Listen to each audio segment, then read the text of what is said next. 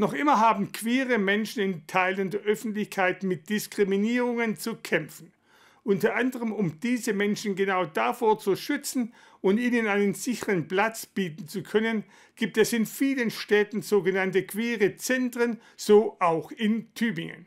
Ein solches Zentrum hat jetzt ein Zuhause gefunden und auch wir waren bei der Eröffnungsfeier mit dabei. Die Derendinger Straße 41 ist das neue Zuhause des queeren Zentrums Tübingen.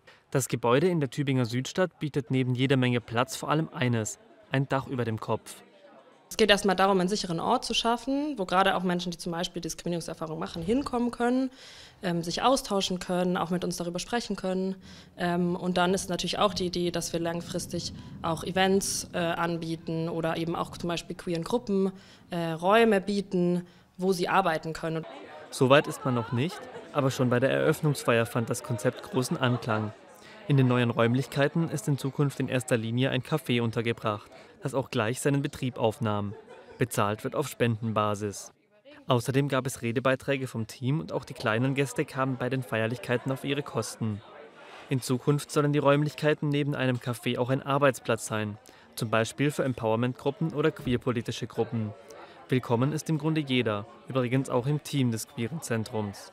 Also es ist niemand, der ins Team ist, äh, wird danach gefragt, wie genau die Person jetzt queer ist oder nicht. Wir haben sehr viele nicht ähm, cis-geschlechtliche Menschen, also trans- oder non-binäre Mitglieder im Team und auch viele äh, im Team, die nicht äh, sich als hetero verorten würden, sondern irgendwie als bi oder schwul oder lesbisch. Aber auch Menschen, die sich nicht als queer verorten, sind willkommen. Damit das Konzept auch funktioniert, gibt es eine Förderung vom Land Baden-Württemberg. Wir sind gerade, haben wir eine Finanzierung bekommen vom Land, mit der wir unsere Miete bezahlen können. Alles andere findet ehrenamtlich statt. Also wir verdienen kein Geld mit der Arbeit, die wir hier machen.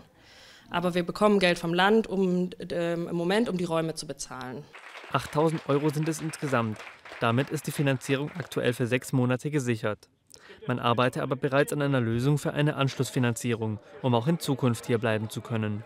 Geöffnet hat das Queere Zentrum übrigens montags und samstags, jeweils von 15 bis 18 Uhr.